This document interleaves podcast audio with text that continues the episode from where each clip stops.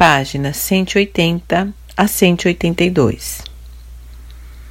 Após tudo o que foi dito anteriormente e depois de ter ditado o restante desta carta, o canal começou a questionar sua possível recepção pública, porque lhe pareceu muito pragmática para ser atraente às pessoas acostumadas a imaginar um poder magnífico, ou ser, ou algo totalmente diferente que criou o universo. De fato, fiz muitos esforços para descrever a imensidão do poder do qual todas as coisas provêm. Mas, como disse, é impossível expor em termos humanos a realidade da fonte de seu ser. As almas espiritualmente evoluídas, que são levemente inspiradas pela consciência divina, relatam que a experiência é completamente bela e gloriosa e inteiramente inesquecível ainda que não plenamente descritível em termos humanos. Essa experiência mística é possível quando as frequências vibratórias da mente já são elevadas e a consciência inteira está inundada com raios da consciência divina.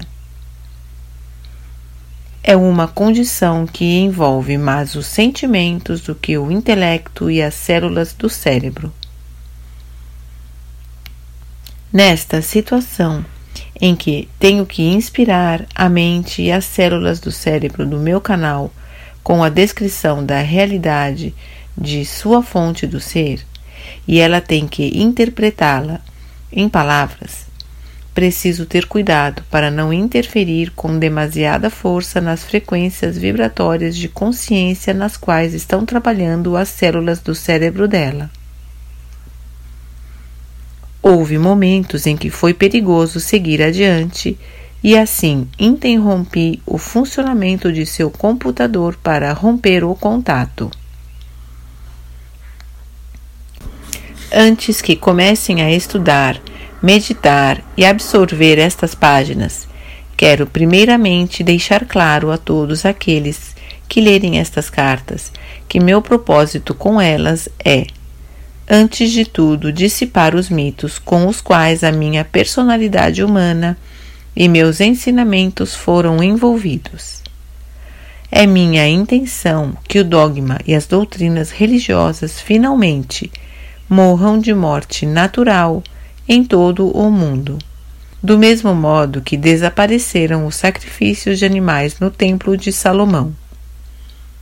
Em segundo lugar, Vim também para ajudar as igrejas a deixarem suas noções arcaicas de Deus e de pecado. Nenhum verdadeiro progresso espiritual é possível até o surgimento de uma clara compreensão de que cada pessoa é responsável pela maneira como se desenvolve a sua vida. Em terceiro lugar, Vim para retificar de sua mente as imagens de um Deus onipotente, de magnificência, grandeza e poder ativo ilimitado, que recompensa os virtuosos e castiga os malvados. Estas crenças, ainda que reconfortantes, são totalmente errôneas. Em quarto lugar, estou explicando a verdade do ser para finalmente dissipar o velho conceito de Deus sentado no alto, em alguma parte do céu, de onde se diz que ele criou o mundo e tudo o que ele contém em um tempo relativamente curto. Em quinto lugar, vim também expressamente para ajudar a ciência a lançar a ponte sobre o abismo entre a consciência universal e o surgimento das partículas elétricas. Sem esta ponte entre a dimensão espiritual invisível e o mundo visível da matéria, a ciência permanecerá paralisada nas velhas ideias e conceitos, ao invés de progredir em direção a novos reinos de investigação espiritual científica para o aperfeiçoamento da humanidade. Também vim para mostrar a você a verdadeira natureza daquele que lhe deu o ser que lhe deu a individualidade.